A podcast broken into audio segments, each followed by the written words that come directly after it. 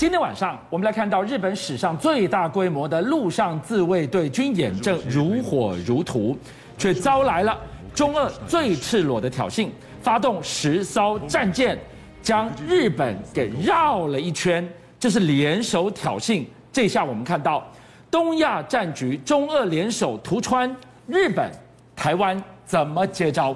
事实上呢，在日本周边呢，都会有其他国家的这个船只通过，这个也没有太大的问题。但这一次呢，日本方面啊，发现到说，哎，它可能不是一次啊没有意义的这个所谓的穿越。为什么？你知道，你从它的这个所谓的航行图呢，它几乎是把日本呢绕了一圈啊。这个真是史无前例，观众朋友，十艘军舰，青津海峡、大隅海峡一出一进，换句话说。在这样子的一个所谓的岛链图穿，哎，这个校正的意味极浓啊！而且其实呢，因为日本这方面呢，他们也发现到说，你实烧那个中二的这个船舰用编队的方式呢，哎，在那里这个这个航行啊，他们那时候就全程在关注，结果发现到他们这个所谓的中国大陆零五五的这个南昌舰啊，居然它的上面的那个直升机啊，一度啊，它起飞上来，你知道？哦、那因为对于日本来讲，它叫战了吗？对，那你你可以看得到，因为它航行的这个路线其实还蛮接近日本的这个所谓的领海的地方，是，当然还没有。到了，我们也必须强调啊，所以日本当时呢就全程监控说，哎，你零五五上面的这这个这个南昌舰上面这个直升机到底要去哪？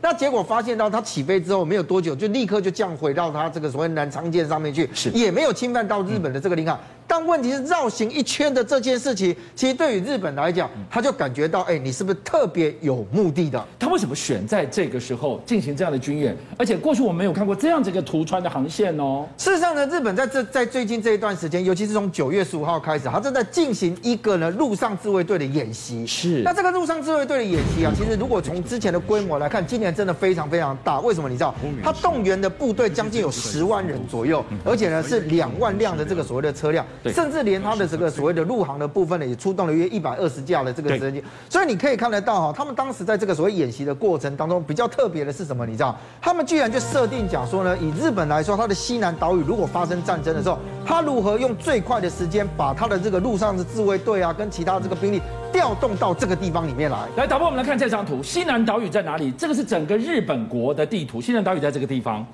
这个地方再下来就是台湾了。换句话说，他设想的情境就是台湾跟日本中间。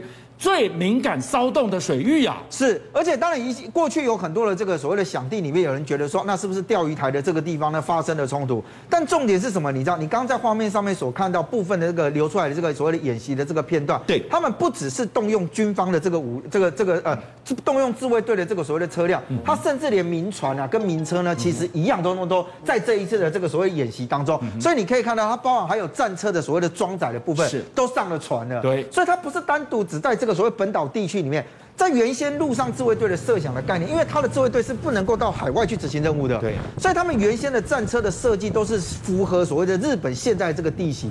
但原先早期的时候，他的设想的概念是说，我用诱敌深入的方式，也就是陆上战争嘛，一定都是我海空又通通不见了，敌人进来了之后，我如何在陆上做我最后的自卫战斗，然后我歼敌于岸滩。对，呃，那个是最早最后期的概念。是。那他们早期的概念的时候，你会发现他们原先的战车其实做的都比较小。为什么？你知道，它方便在里面了进行这个这个奔刀里面可以跑来跑去啊，进行作战，他善用他的地形。可是后来发现到说，哎，他们的战争思维必须要改变了。也就是我为什么要等到最后那一刻的时候，我的陆上自卫队才发挥战力呢？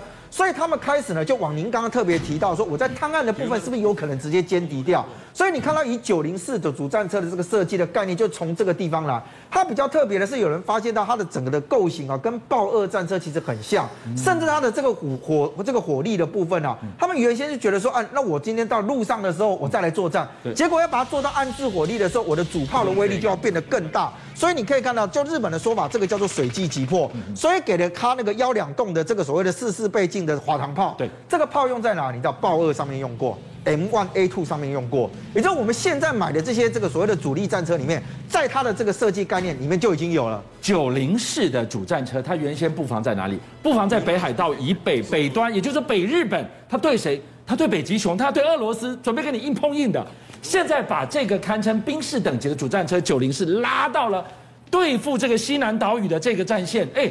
他把这个地方看得多危急呀！所以后来然后发现到说，其实日本因为它的整个的这个机械工业，还有它的电机工业，其实非常非常强大，包含到什么？你知道，我们就讲说你的射击的精准度，他们在其实在这个射击里面啊，他让它在这个定点的射击里面，可以打到三公里外的汽油桶，汽油桶多大一个？打得到哦。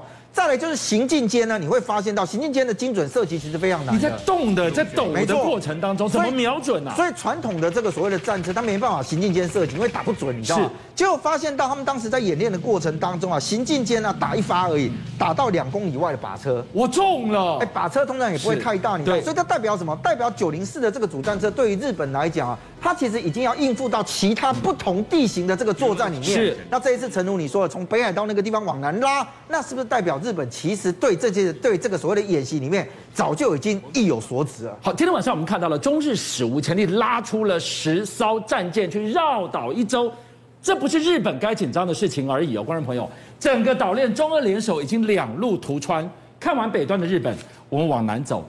台湾这一关守得住吗？好，其实呢，过去这一年的时间里面，我们都发现到共机一天到晚就在我们 ADIZ 的这个西南这个地方飞来飞去，对不对？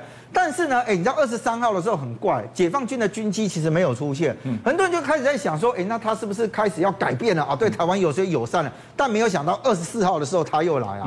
所以我们用一个统计的数字给大家看，今年以来，你看到二十四号来的时候，那累计进入我空域已经一百七十九天，六百八十一架次啊。十月份就已经有一百七十架次，哎，昨天二十四号，我们南北地震，地震它还来绕就是了。是啊，所以它到底来的这个部分到底是为了什么？你知道？好，现在开始有些有些这个这个不同的这个评论出现，在它航行的这个轨迹里面呢，这个地方呢是我们的台湾，对，这个地方是东沙。嗯，那你知道吗？今天如果他把这个地方视之为他必经航道，甚至他把这条航线给守住了，不管是在海空的部分，嗯，你有没有发现到台湾跟东沙在这个地方呢？事实上在这里就成为了一个断点，一个断点。我要驰援，我要救，我要后勤补给。哎，我没有办法哎，是，所以呢，大家就觉得说，哎，你有没有可能呢？其实，在那边飞飞飞的过程，第一个是你要阻绝台湾跟东沙之间的联系。为什么？其实以东沙来说啊，东沙在在我们的这个军事的概念里面，它是一个易攻难守的一个据点啊。为什么？因为它本身来讲，你会发现到它没有太大的这个屏障，然后再来就是什么？它几乎都是平行的，呃，这个这个平地的这个概念之下，再来就是以它的地址来说，它也很难去做这个所谓的地下碉堡或什么的。所以呢，我们其实在这个建军的过程当中，大家也都发现到说，虽然我在那个地方有所谓的驻军，但是呢，有一段时期因为我们的驻军的调整，现在改成什么？你知道，陆战队的九九旅呢，他用移地训练的方式前往这个地方，这是一个。那现在有一个国防部也有在考虑，就是说，那是不是有可能把九九旅了不要变成就是所谓的这个这个异地训练，而改成长期的驻地的在在这个这个驻扎在这里，这是一个。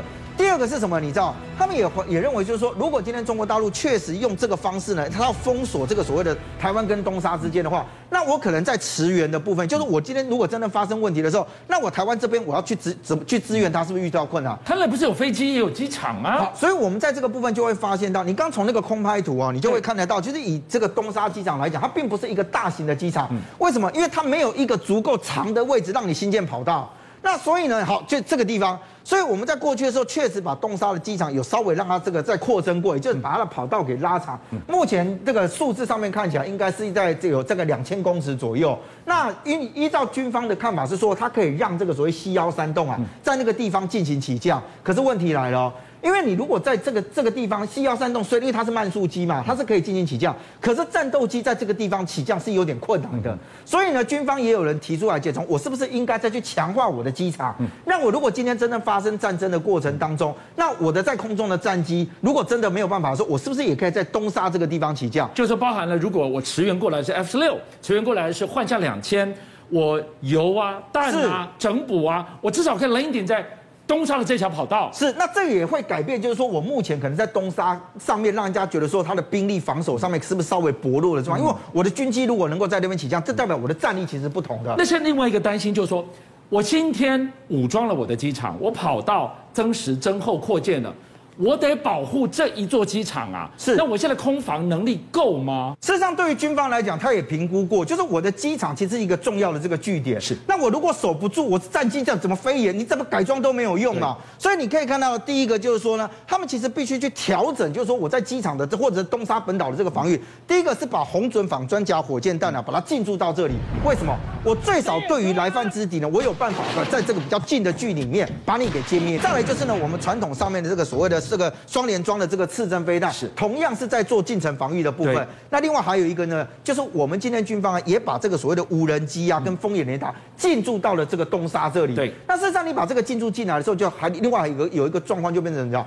因为我的雷达设备增强了，是，所以代表我在东沙这个地方的征收能力也增强了。对。那未来把我的数据全部 link 的时候，就不会让东沙这边好像成为一个资讯的孤岛。所以我们刚刚提到，就是说，其实在整个军方的防御里面，它会从远、中、近，然后低、中、高这个方式来进行一个三 D 的整体。对。所以呢，如果我今天在进程的部分，没有人希望到进程的这一段啊，那代表我前面就已经全部都挂掉。所以这时候呢，陆这个国防部呢也考虑要把这个所谓的陆射的歼二飞弹车呢，是不是有可能把它移至到这个所谓的东沙这个地方了？哦，它可以打多远呢？好，那事实上呢，陆射歼二它的有效的射程大概在十五公里左右。是，十五公里，如果它如果最大的话，就是我们其实用它这个弹道去计算的话，最大可以达到三十到四十五公里。对，而且这一次进来的时候，其实不是只有这个所谓的入射间隔，因为它包含是整套的系统。你在画面上面所看到，这是这一次国庆的时候呢，我们的这个所谓的飞弹车，可是后面还包含它的指挥车跟。在雷达车全部在，那以它这个所谓的入射间隔来讲，搭配的是风眼 MPQ 七八的这个所谓的雷达，搜索距离一样是三十公里，可是差别是什么？你知道？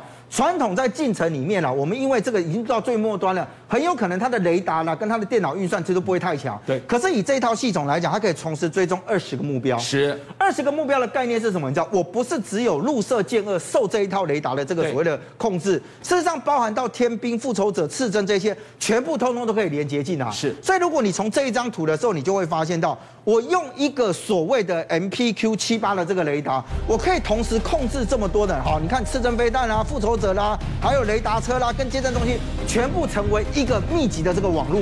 如果今天有来犯之敌的时候，我就透过我的电脑运算，我可以针对对我威胁最大的部分先产生攻击。攻击完了之后，我第二个目标其实电脑不需要再等待了，是因为传统的做法是我攻击完了一个，我之后你再运算。现在没有，它每一个目标全部列在这上面。